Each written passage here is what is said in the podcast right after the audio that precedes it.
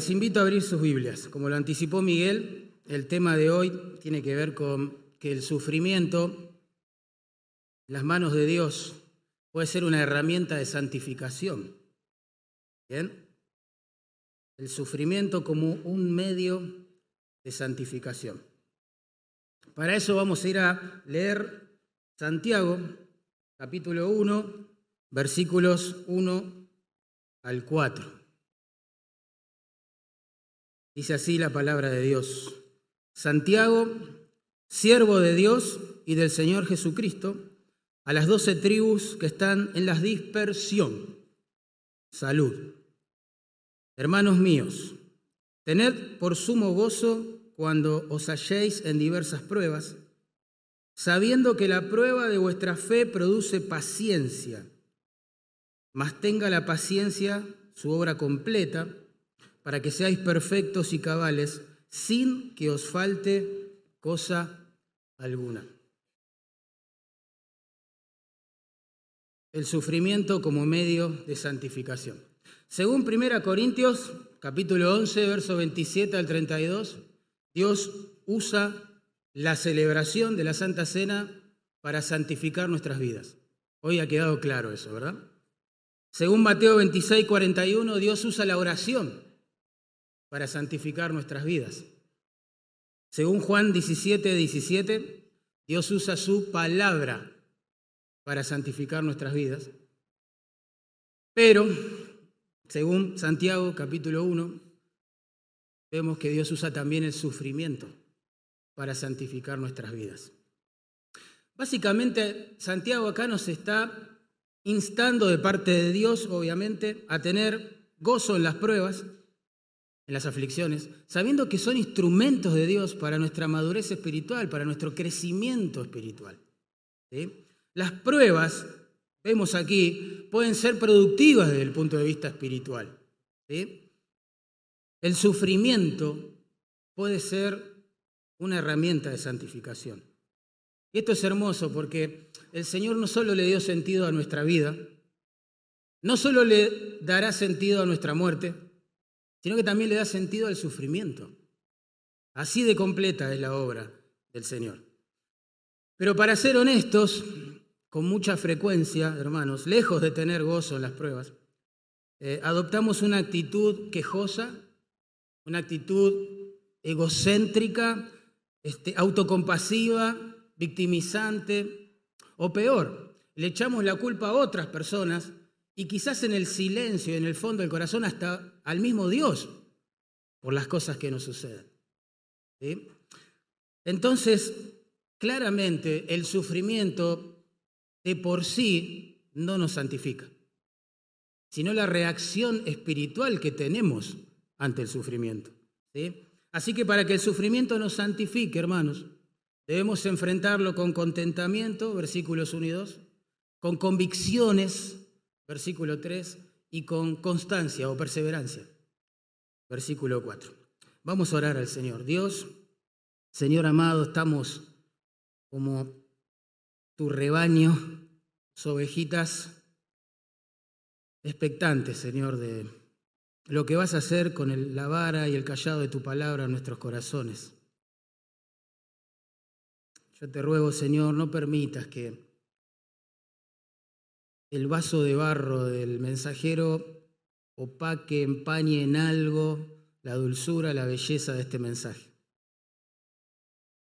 Por favor, trata directamente con nosotros, a través de tu espíritu, a través de tu palabra. Dios, tú conoces cada corazón, todos sufrimos en esta vida, en este mundo caído. Te ruego que tú, Dios, fortalezcas a tu pueblo. Oramos en el nombre de Jesús. Amén. Bueno, versículo 1 y 2. Debemos enfrentar las pruebas, el sufrimiento con contentamiento. Leemos, dice Santiago, siervo de Dios y del Señor Jesucristo a las doce tribus que están en la dispersión, salud, que era una forma de decir regocíjense. Era una, una especie de saludo ¿sí? entre los creyentes del primer siglo. ¿Quién era Santiago? Santiago era el medio hermano, vamos a decirlo así, ¿no? De Jesús, mencionado allí en Mateo 13, 55, que según Gálatas 2.9, después que Jesús murió y resucitó, Él se convierte ¿sí? por la fe al Señor y llega a ser uno de los líderes de las columnas, dice el texto, de la iglesia que se reunía allí en Jerusalén. Y noten que la carta está dirigida a las doce tribus de la dispersión. Y el término que se traduce dispersión se usa allí en Hechos 11, 19 para describir a los creyentes, justamente judíos, que se reunían en la iglesia de Jerusalén, la que pastoreaba a Santiago, ¿bien? Y que habían sido esparcidos por causa de la persecución que se desató como producto del martirio de Esteban. Así que lo que tenemos detrás de estas palabras es un pastor tratando de eh, edificar espiritualmente a su rebaño disperso, afligido, perseguido por la causa del Señor. Algo similar a lo que sucedió en pandemia, ¿no? Toda la iglesia, todos nosotros estábamos dispersados, encerrados en casa, pero los pastores fieles levantaron la palabra de Dios, se sirvieron de los medios tecnológicos y la esparcieron por todos lados. Bueno, Santiago no disponía de esos medios tecnológicos que tenemos hoy, obviamente, y utilizó la escritura.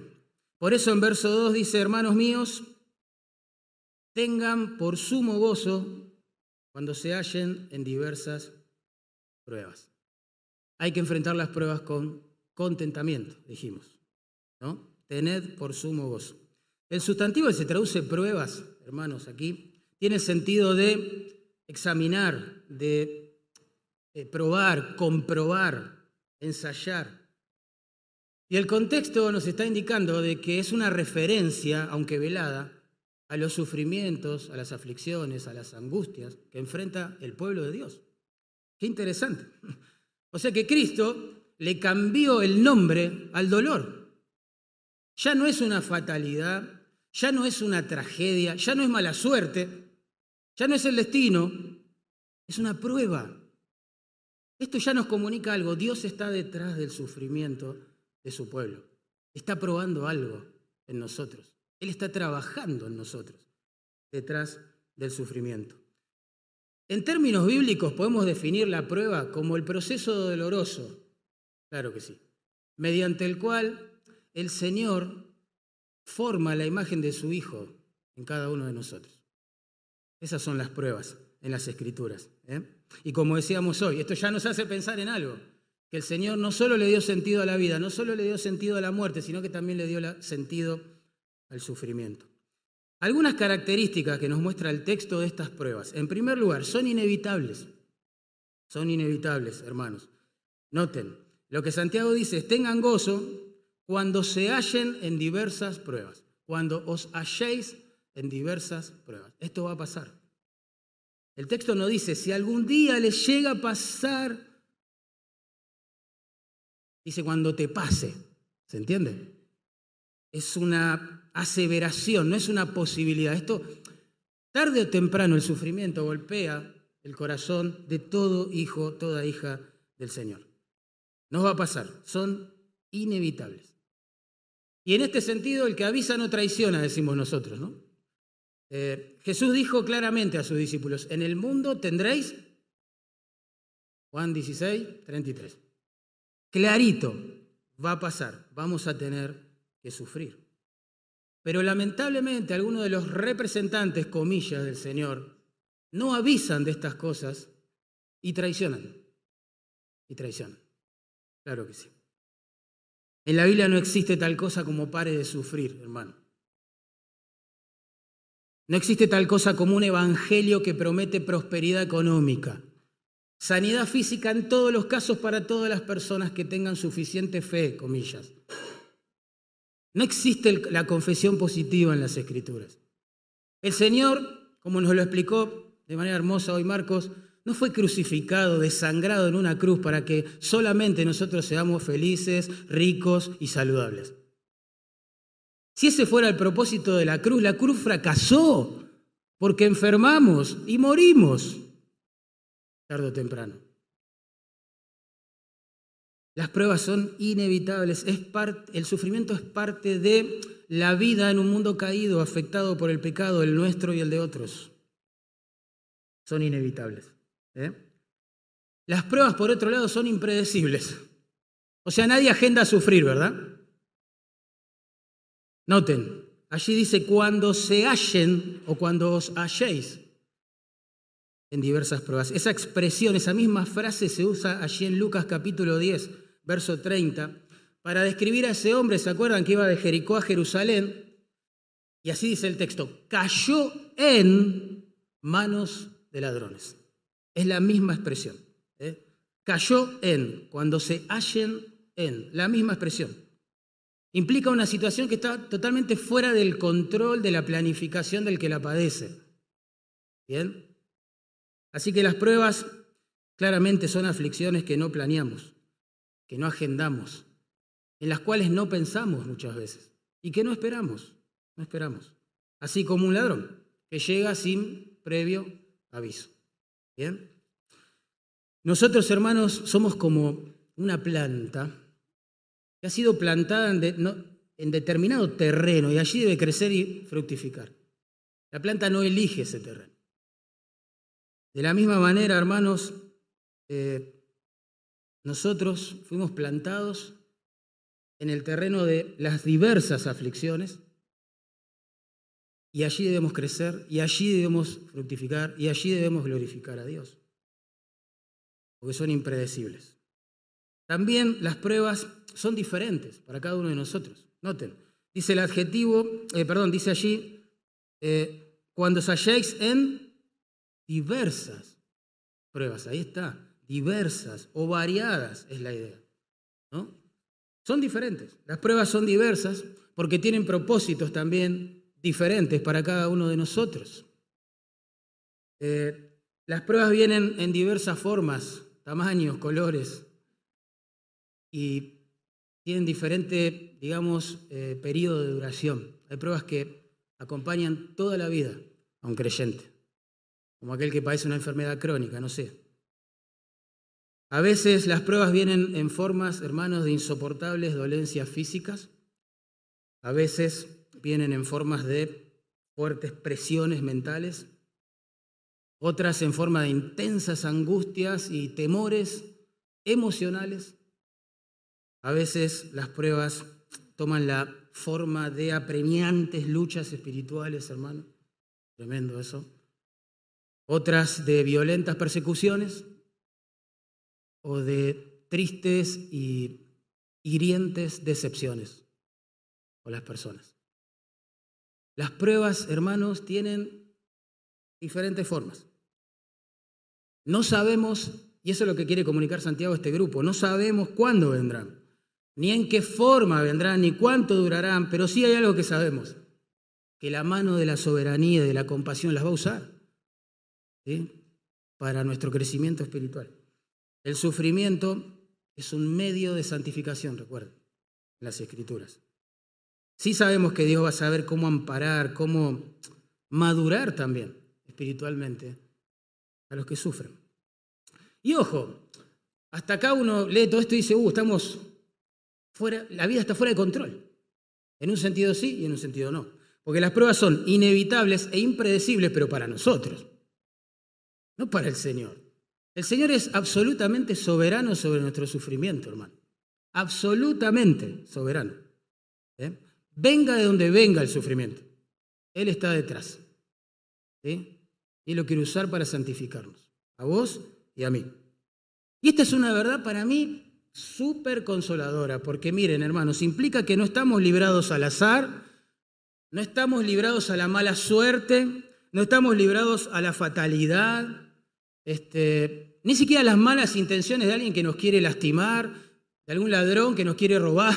No estamos librados, digamos, a la voluntad de los virus, las bacterias, los parásitos, los hongos. No estamos librados al azar. Nuestra vida no está en nuestro control, pero claramente está bajo el control del Dios omnipotente y soberano. Lo nuestro, hermanos, es sufrimiento con sentido, dolor con diseño, problemas, presiones, pero con propósitos santos, espirituales, que tienen que ver con la gloria de Dios y nuestra santificación y el bien de los demás. Es por eso, creo que enfocado en esta verdad que estoy diciendo, es que Job pudo decir después de perderlo absolutamente todo, ¿se acuerdan? Jehová dio, Jehová. Ahora, nosotros leemos el capítulo 1 de Job y nos damos cuenta que fue el diablo el que quiso quitarle todas las cosas, ¿no? Pero, eh, pero Job dice, fue Dios. Fue Dios. Satanás pidió permiso. Dios se lo concedió. Siempre es Dios. Siempre está Dios por encima de todo. De Satanás, de, las malas intenciones de las personas. Siempre está Dios. Siempre. Jehová Dios, Jehová quitó. Y agregó, sea el nombre de Jehová bendito. Y uno se pregunta, ¿cómo puede Jehová alabar al mismo Dios que le quitó todo? El verso siguiente dice que Job no atribuyó a Dios despropósito alguno. Ahí está. Job estaba enfocado en lo mismo que se enfocó Santiago.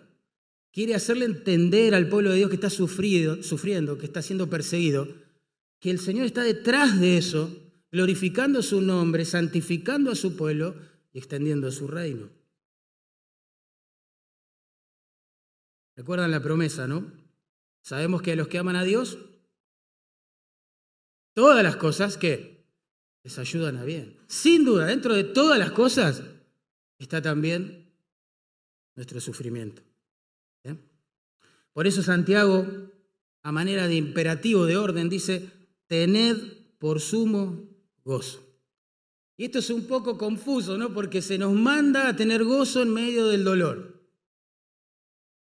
Ese verbo que se traduce tened allí significa considerar, evaluar. Esa es la idea. ¿eh? O sea, considera tener un cambio de actitud ante las pruebas. Lo normal es quizás doblegarse ante las pruebas o resentirse ante las pruebas o envanecerse y decir yo puedo con las pruebas, pero considera cambiar todo eso, todas esas reacciones humanas, por el gozo en el Señor. ¿eh? Consideren dejar las quejas y contentarse en Dios. Consideren la posibilidad de dejar de sentirse víctimas y enfóquense en Dios. Algo está haciendo Dios. De hecho, la frase que ahí se traduce sumo gozo significa gozo sin mezcla o gozo, digamos, completo, gozo total y se refiere a aquel gozo que solamente está en Dios y proviene de Él. ¿Bien? Es diferente a la felicidad. Es el gozo espiritual, el que viene de Dios. Según Galatas 5:22, eh, este gozo referido es parte del fruto, ¿se acuerdan? Del Espíritu Santo en la vida de los creyentes. El, gozo, el fruto del Espíritu es amor, gozo, claro. Por lo tanto, este gozo referido aquí no es humano, es divino. No me lo puede dar ningún consejero, por sabio y experto que sea. No me lo puede dar mi cónyuge, ¿Cuánta gente se casa ¿no? pensando que su cónyuge puede ser una especie de Dios para su vida? No, no lo puede dar el cónyuge. No lo pueden dar los hijos, no lo pueden dar los amigos, las relaciones humanas, interpersonales, aunque muchas veces lo buscamos allí. Solo Dios, solo Dios.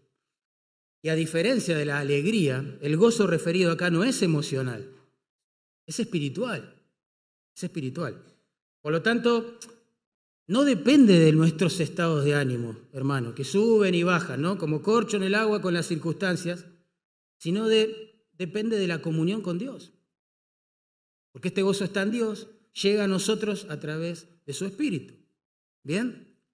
Así que el gozo no es emocional, es espiritual. De hecho, como les decía, el verbo que usa Santiago, tened allí, es un imperativo, es una orden, un mandato. Por lo tanto, Santiago y Dios a través de él no está apelando a nuestras emociones, sino a nuestras decisiones espirituales. Nosotros no podemos crear sentimientos. Increíble. En ese sentido, como decían los teólogos antiguos, el hombre no es dueño de sí mismo. No puede manejar sus emociones. No es que aprieta un botón y dice, me siento alegre. Aprieta otro botón, me siento triste. No es así. No funcionamos así. No podemos crear sentimientos, tampoco podemos manejarlos a nuestra voluntad. pero sí podemos tener comunión con Dios. Y por ende, su gozo. Voy a hacerlo práctico esto. Nosotros, hermanos, no podemos eh, sentirnos felices en el sufrimiento. Es contradictorio. Pero sí podemos gozarnos en la comunión con el Dios de toda consolación en medio del sufrimiento. Nosotros no podemos sentir alegría en un velorio, pero sí podremos gozarnos en la comunión con el Dios de toda esperanza. Nosotros no podemos sentir alegrías en momentos de ansiedad, de terrible temor, pero sí podemos gozarnos en la comunión con el Dios de paz. Nosotros no podemos sentir alegría cuando, no sé, nos persigan, cuando nos calumnian, pero sí podremos regocijarnos en el Dios de toda gracia que nos va a ayudar a soportar. No vamos a poder sentir alegría eh, si nos despiden del trabajo, no sé, si, si nos enfermamos de gravedad, si, o si alguien que amamos nos parte el corazón con sus actitudes, o si alguno de nuestros hijos, seres queridos, se revela contra Dios y endurece su corazón. No son situaciones alegres. Pero siempre, siempre, bajo cualquier circunstancia, la comunión con el Dios de toda consolación es una posibilidad real para los creyentes. Así que más allá de cómo nos sintamos, cómo nos vaya en la vida, cómo nos traten las personas, hermanos, podremos regocijarnos siempre en la comunión con nuestro Señor. Y a eso apela Santiago. ¿eh? A eso apela Santiago. Por eso en Filipenses 4, 4, Pablo, a manera de mandato, también dice, regocijaos en el Señor, siempre. Otra vez os digo, regocijaos. Dos veces, Pablo, de parte del Espíritu Santo, obviamente, nos dice, regocíjense en el Señor, creyentes. Regocíjense en el Señor, aún en el medio de las peores tristezas, aún en, en el medio de los más oscuros este, y terribles pozos profundos del alma. Busquen a Dios, regocíjense en Dios. Debemos enfrentar el sufrimiento con contentamiento, no con alegría, con contentamiento en el Señor. De esa manera vamos a ser santificados, claro, pero eso no es todo. Debemos enfrentar también el sufrimiento con convicción. Tenemos que tener algo claro en la mente cuando sufrimos. El sufrimiento tiene el poder, hermanos, de distraernos de las cosas más importantes. Se produce en nosotros un efecto cono, ¿no? Como cuando uno mira a través del cono, solo ve en ese momento de dolor, de angustia, de depresión, lo que le está pasando. Y no ve todo lo que hay alrededor. Bueno, hay algo que en ese momento, hermanos, tenemos que tener claro en la mente. Muy, pero muy claro. Y si tenemos un amigo que nos ayude a recordarlo mejor, tenerlo muy claro. Y es lo que dice el verso 3. Y yo lo voy a conectar. Goces en las pruebas, nos acaba de decir Santiago en verso 2, y agrega, sabiendo que, ahí está, sabiendo que la prueba de vuestra fe produce paciencia. Es decir, solo vamos a poder contentarnos en el dolor si estamos convencidos de que Dios lo está usando para su gloria y para nuestro crecimiento espiritual. ¿Se entiende? Eso hay que tenerlo muy claro en la mente, hermanos, cuando nos toque sufrir. El participio que ahí se traduce sabiendo, sabiendo, describe un conocimiento que es experimental, más que intelectual. Es experimental. Es un conocimiento que se adquiere por experiencia, no tanto por la exégesis o por la lectura de un texto. Conocimiento que se adquiere por experiencia. Y lo voy a ilustrar, este concepto. Allí en Marcos capítulo 13, 28, Jesús le dice a sus discípulos, cuando la rama de la higuera ya está tierna y brotan las hojas, sabéis, ahí está nuestra palabra, sabéis que el verano está cerca. Es decir, que la experiencia pasada de esos discípulos con las este, higueras, les generó en ellos ese conocimiento, esa sabiduría. cuando brotan sus ramas es porque se acerca el verano. Lo saben por experiencia. ¿Se entiende? Bueno, esa es la idea aquí a la que apela Santiago. Hermanos, hay cosas, somos creyentes, ¿no? Hay cosas que ya sabemos por experiencias pasadas con el dolor, con la aflicción, con la angustia, con la tristeza, con las pruebas. Nosotros tenemos la convicción por vivencias pasadas de que el dolor en manos de Dios es productivo. Porque después de haberlo soportado quizás muchas veces y mucho tiempo, nos hemos dado cuenta que nuestra fe no solo que no se desplomó, sino que se desarrolló. Nuestra dependencia de Dios no solo que no murió, sino que floreció. Y eso lo sabemos por experiencia. Lo hemos vivido, hermano.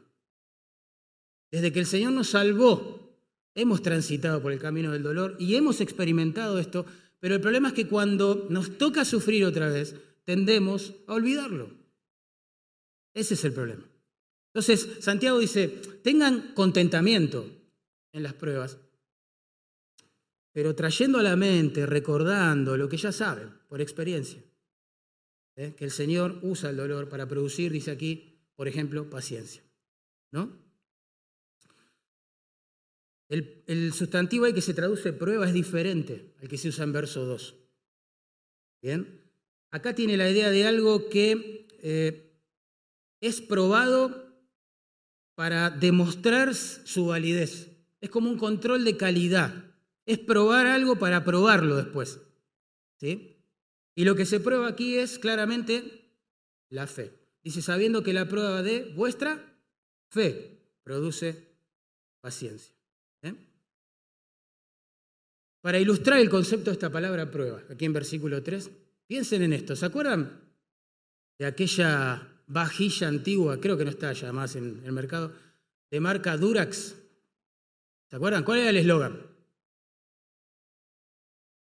Durax, toda la vida. Claro, vos veías ese comercial y decís, dale, Durax, toda la vida. O sea, ¿Habrá alguna prueba de que esto es así? Entonces, ¿qué hacía el, vendedor, digamos? Después de decir Durax toda la vida, tomaba un plato y lo dejaba caer al, pues, piso. ¿Se acuerdan? ¡Pum! Y claro, ese plato, obviamente, no se rompía. Entonces uno dice, ah, mira, pasó el control de calidad. Fue probada, esa proposición, Durax toda la vida, fue probada. ¿Entienden? Fue probada. Y era así, es verdad, Durax toda la vida. Aunque no Durax toda la vida, pero fue probado.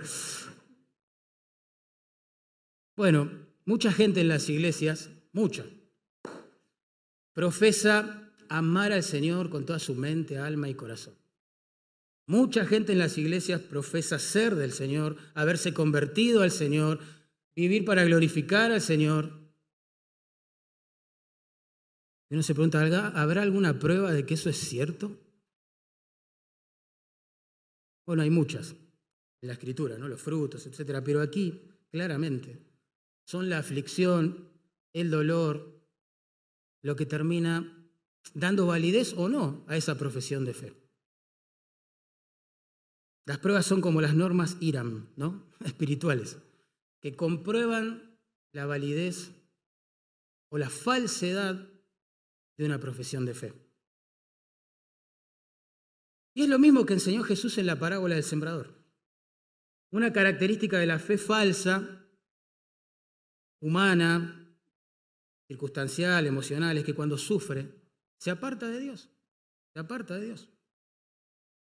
Y deserta, hasta termina negando esa fe. En Lucas 8:13 Jesús dijo que el profesante, ¿no? el que hace esto, recibe la palabra con gozo, interesante, cree por algún tiempo, pero en el tiempo de la prueba, ahí está, se aparta, deserta. Pero una característica de la fe genuina nos enseñó Jesús en la misma parábola. Esa fe que viene de Dios, es irrompible, ¿no? Que nos va a acompañar hasta que estemos en casa. Es que cuando sufre, se refugia en Dios. Busca a Dios.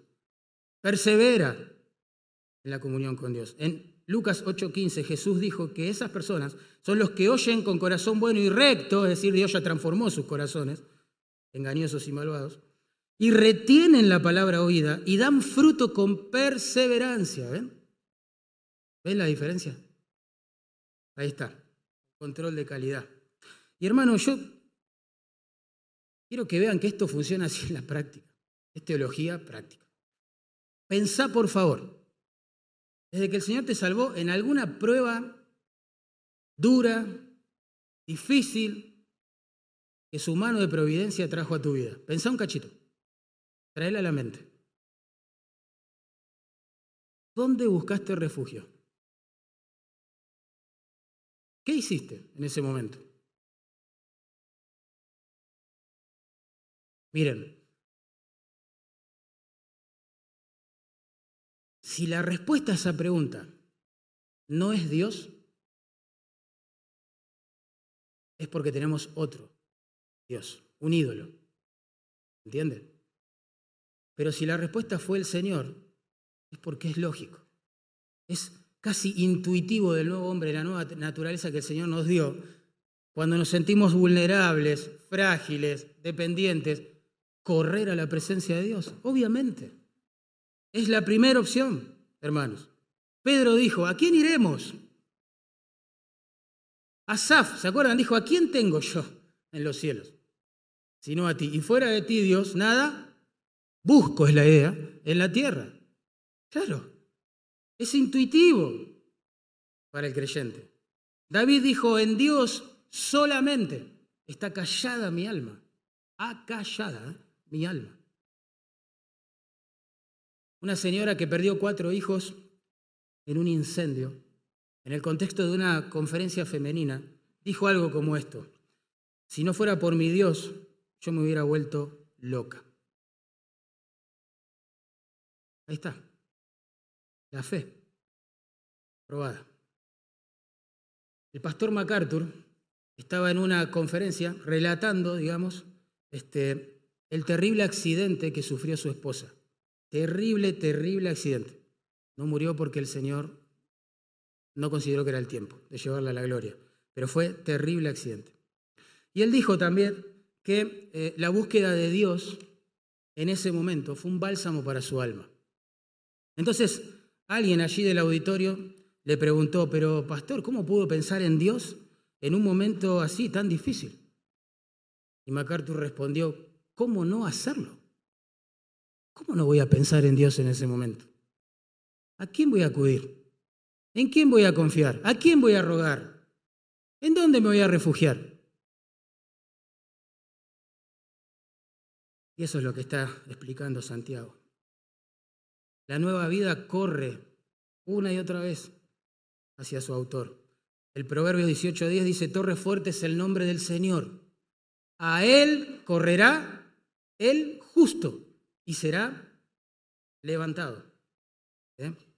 Es decir, que la fe probada, la fe que demostró ser genuina, cuando le toca sufrir, no se desploma, no deserta, no muere, no desaparece, sino que con el tiempo y con luchas, por supuesto, y con idas y vueltas, pero se va desarrollando y va creciendo. Piensen en Pedro, negando al Señor y cómo murió, ¿verdad? Boca abajo, crucificado, predicando al Señor. Y eso es lo que pasa. La senda del justo es como la aurora, ¿no? Eh, va en aumento. La luz del sol va en aumento a medida que el día avanza. Es paulatino, es obvio, con idas y vueltas, tres pasos adelante, dos para atrás, pero eso caracteriza la nueva vida. De hecho, el tiempo y el modo del verbo que ahí se traduce produce. La prueba produce. Implica que la prueba está todo el tiempo trabajando en nosotros, produciendo, en este caso, paciencia. Y de nuevo, ningún redimido sufre sin propósito. Otra vez, hay una revolución productiva detrás de las pruebas de la iglesia. Algo está generando el Señor. Dios no es como las deidades de la mitología griega, ¿no? que se divertían al ver sufrir a la gente y, mantenían distancia de su dolor y les encantaba y hasta disfrutaban con cierta demagogia, ¿no? El ver cómo ellos clamaban y gritaban, invocaban sus nombres. No es así. Cercano está Jehová a todos los que le invocan, a los que le invocan de veras, dice el salmista. Y aunque mi padre y mi, madre me dejaren, con todo el Señor me cogerá. Dios no es así. Es un Padre amoroso que está detrás del dolor, utilizándolo para su gloria y nuestro bien. Y ojo, hermano, yo quiero aclarar esto por las dudas. Lo que se plantea aquí en otras partes de las Escrituras es diferente al ascetismo. ¿eh? Cuidado con eso. El ascetismo es la doctrina que propone alcanzar, digámoslo así, la perfección moral o espiritual este, a través de un, estilo de vida austero y, de renuncia a todo tipo de placer. Es decir, es un sufrimiento autoimpuesto, como que considera que en el sufrimiento per se, ¿no? por naturaleza, hay un valor ahí santificador. El incrédulo sufre y no por eso glorifica a Dios ni crece espiritualmente. Guarda con eso. Aparte las pruebas no, es, no se tratan de sufrimientos autoimpuestos para alcanzar cierto nivel de espiritualidad. No, no, las pruebas vienen de Dios, ¿se acuerdan? No nos gusta sufrir a los creyentes. Por favor. No buscamos sufrir tampoco. Pero tenemos una convicción. Dios usa el sufrimiento para producir paciencia. Nosotros. Ese sustantivo que se traduce paciencia es muy ilustrativo porque da la idea de alguien que está abajo de un gran peso, así, sosteniéndolo. Literalmente significa permanecer debajo. Permanecer debajo ¿eh? de ese peso. Y eso es lo que el Señor hace en nosotros cuando sufrimos. Esa paciencia referida acá también es fruto del Espíritu. En Gálatas 5:22 dice que el fruto del Espíritu es Amor, ¿qué más? Gozo, paz y paciencia, hermanos. Paciencia es fruto de la comunión con Dios, fruto del Espíritu Santo en nosotros. Por eso, repito, por las dudas, no buscamos sufrir para ser más santos, sino que cuando el Señor ¿sí? nos hace pasar por un valle oscuro y le buscamos, confiamos que nos va a ayudar a soportarlo y vamos a poder perseverar.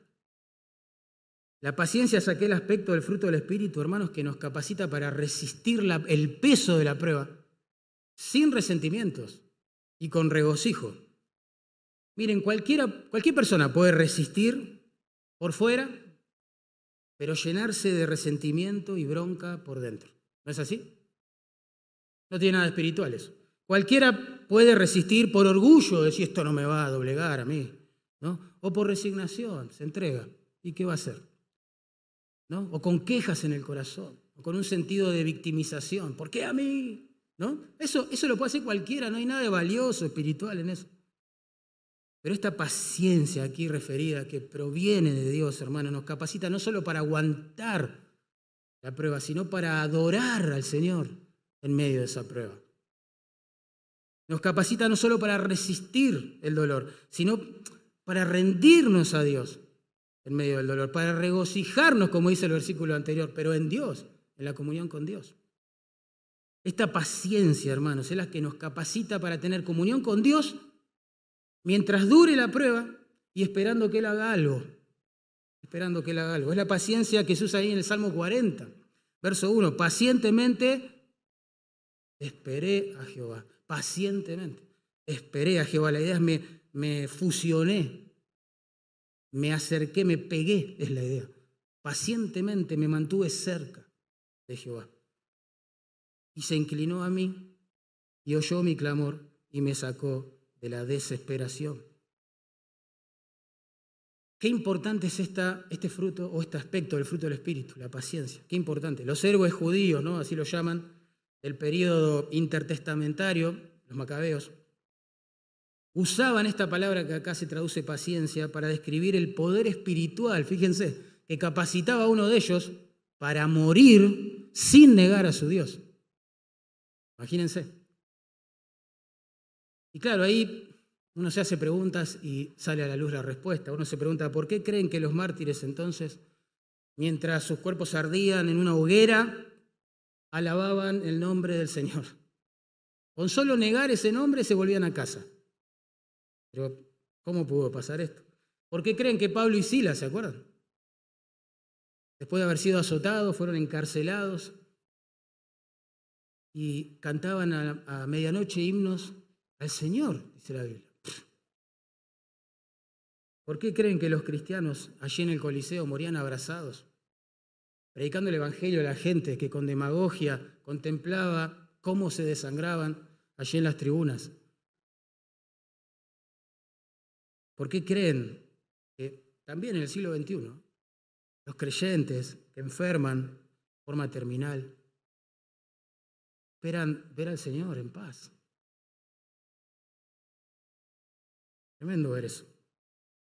¿Por qué piensan que los padres de familia que quedan sin trabajo y que la están pasando mal siguen confiando en la provisión de Dios y se vuelven a Dios una y otra vez?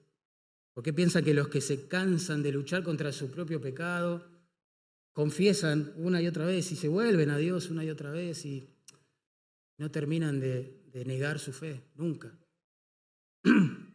¿Por qué piensan que los que están a punto de tirar la toalla por su desánimo insisten en buscar fuerzas en Dios? ¿De dónde viene todo eso, hermano? Paciencia.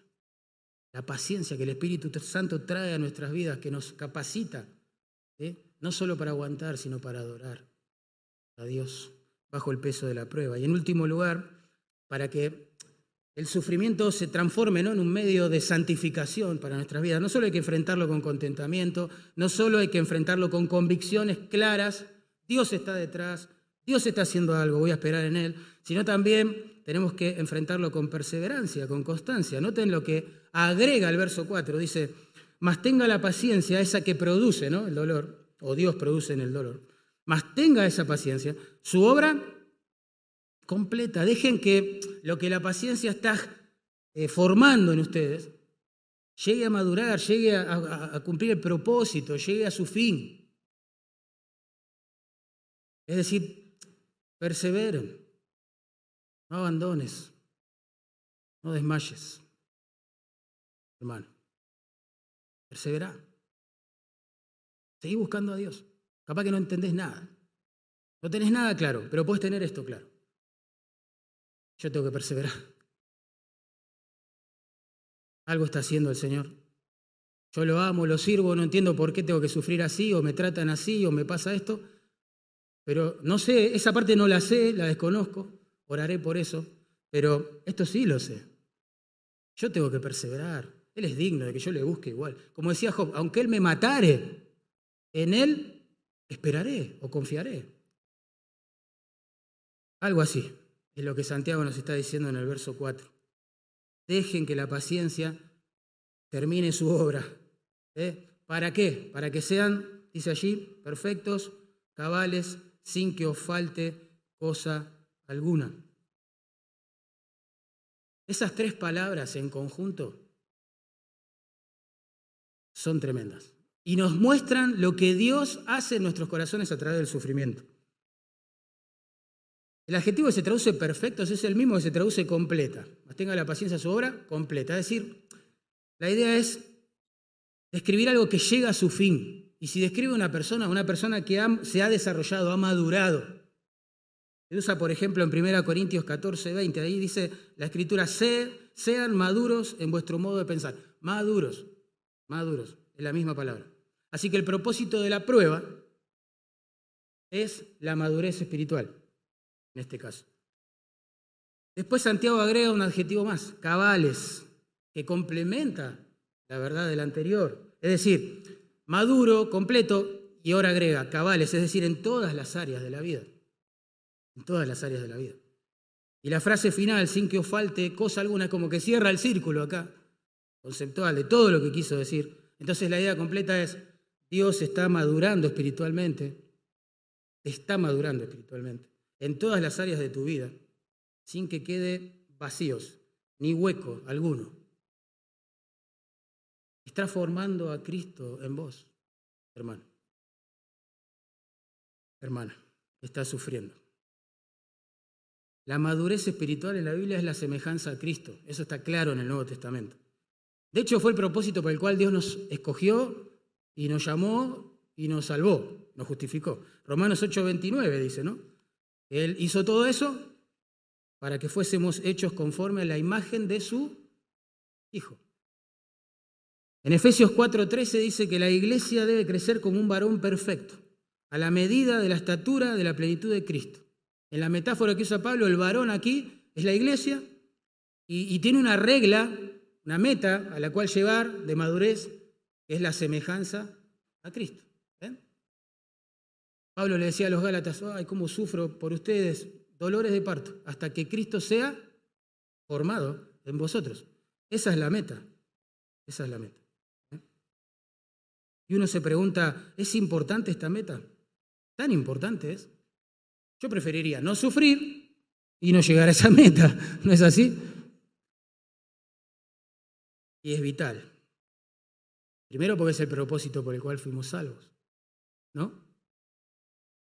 Y segundo, hermanos, porque la madurez espiritual es la base sobre la cual se edifica y se sostiene a través de los años un ministerio espiritual. La base que sostiene un ministerio cristiano, hermanos, a través de los años, es la madurez de los cristianos. No son sus dones, no son sus capacidades, no es, su carisma, no es su forma entradora de ser, no son sus talentos, no es su buena onda. Todo eso es arena, se cae con el tiempo y bajo el peso de la prueba todo se derrumba. Lo que sostiene a un siervo de Dios a través de los años es el carácter que el Señor está formando en él la madurez espiritual, su semejanza a Cristo, que como dice toda la escritura, se forja también en el dolor. Como decía Spurgeon, ¿no? Él decía que Dios forma a sus mejores obreros sobre el yunque, el martillo y el fuego de la prueba. Es verdad. Hermanos, algunos de ustedes estudiarán, no sé, en Idear, otros estudiarán en el William Carey, otro estudiará en Grace, el otro estudiará acá en la iglesia, el otro estudiará en su casa pero todos estamos metidos en el seminario de Dios. Allí Dios mismo, su Espíritu, nos prepara para servir. Y una de las materias, comillas, ¿no? clave en su programa es madurando a través de las pruebas, santificando la vida a través del sufrimiento. ¿Quiere un ejemplo bíblico? Segunda Corintios, capítulo 12, verso 8 y 9. Pablo oró tres veces al Señor. Tres. ¿Se acuerdan? Que quite, digamos, un aguijón en su carne. No sabemos si era una enfermedad, alguien que le traía problemas, no sé. Pero debió haber sido bastante grave y grande de soportar porque él estaba acostumbrado a sufrir, ¿no? Claramente. Tres veces le pidió, Señor, por favor, sacame esto de encima. Pero ¿qué le dijo el Señor? Bástate mi gracia. Y le explicó. ¿Por qué? Porque mi poder para ministrar, es la idea, se perfecciona la debilidad. En otras palabras, el Señor le estaba diciendo a Pablo, Pablo, yo no voy a quitar tu aflicción, ni loco, no lo voy a hacer. Rogá 20 veces, pero no lo voy a hacer. Porque ese aguijón en tu carne que te mantiene débil va a ser tu mejor aliada en el ministerio. Va a ser mi herramienta para santificarte. ¿Santificar a Pablo de qué? se pregunta uno. Aunque no lo podamos creer, Pablo luchó con el orgullo también, como vos también y como yo. En el versículo 1 de ese capítulo dice que, uff, las revelaciones, los privilegios que Dios le había dado a él experimentar, podían llevarlo a jactarse. Y para que él no se jactara de nada, no se mantuviera, se mantuviera humilde, dependiente, bajo la mano de Dios bajito, le fue enviado este aguijón. Por lo tanto, Dios no se lo iba a quitar. Hermano, a veces el dolor es como un escudo protector contra el orgullo y la soberbia que de tomar, echar raíces en nuestra vida arruinaría nuestros ministerios. Y cuando Dios nota en nuestro corazón caído, malvado y torpe que nos estamos envaneciendo por algo, ¡uh! se deleita en humillarnos. Asombroso Dios, ¿cómo nos ama? ¿Cuánto nos ama? Dios usa nuestro dolor también para el bien de otras personas. En 2 Corintios 1.3, Pablo, un hombre experimentado en dolores, afirma que el Dios de toda consolación, se lo voy a leer, nos consuela en todas nuestras tribulaciones para que podamos también nosotros consolar a los que están en cualquier tribulación por medio de la consolación con que nosotros somos consolados por Dios. Wow, parece un trabalengua. Pero lo que está diciendo allí básicamente es, Dios, el mismo Dios, ¿sí? que te plantó en el terreno de la prueba, es el que te va a consolar.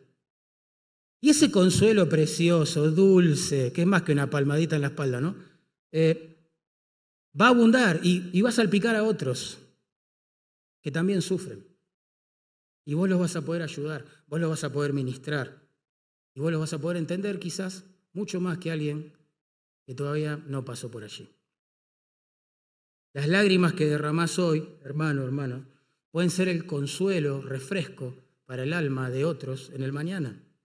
El dolor de hoy puede ser un bálsamo, pero para otros, el día de mañana. Dios sabrá cómo consolarte en tu aflicción, luego te va a enseñar a aprender a consolar a otros en sus aflicciones. Vas a ver, hermano, acordate. No sé qué prueba estás enfrentando o acabas de enfrentar o vas a enfrentar, porque la vida es así. Pero sí sé que cuando pase el tiempo, Dios va a cruzar en tu camino a alguien que le está pasando lo mismo que a vos te está pasando hoy. Y vas a poder sentarte al lado de esa persona, vas a poder escucharlo, vas a poder entenderlo y vas a poder ministrarlo. Todo eso lo aprendemos en el seminario de Dios, el dolor. Pedro por eso animó a su auditorio sufrido y perseguido, afirmando que la fe de ellos se purifica a través del fuego la prueba. Dice así, no os sorprendáis del fuego la prueba que os ha sobrevenido. Y el resto de la carta les explica por qué. La gracia los sostiene, los santifica, bueno, etc. Y hermanos, ¿cómo, ¿cómo se purificaba el oro en el fuego en aquel tiempo? ¿Se acuerdan? Ponía, digamos, pedazos sólidos del metal en un crisol, prendía el fuego, todo se derretía, las impurezas en el proceso se despegaban del metal y flotaban en la superficie. ¿Qué hacía el fundidor? Venía con una especie de colador y las retiraba. Y este proceso lo repetía una y otra y otra y otra vez hasta que podría ver reflejado su rostro en la superficie. Qué cuadro terriblemente ilustrativo de lo que hace Dios con nosotros en la aflicción. Tremendamente ilustrativo porque el Señor a través del dolor, una y otra vez, recuerden, está quitando impureza de nuestra vida y está formando la imagen de Cristo en nosotros. Seamos sinceros. Las lecciones, espiritualmente hablando, más valiosas, más preciosas que hemos aprendido, no las incorporamos en un contexto de fiesta, banquete y alegría, sinceramente, sino en un marco, en un contexto de dolor. Aprendimos a apreciar la esperanza, por ejemplo, de ver al Señor, quizás en el contexto de una pérdida, de un velorio, de un funeral. Aprendimos a atesorar como nunca el Evangelio, al que nunca pecó desangrándose en lugar de los que vivimos pecando,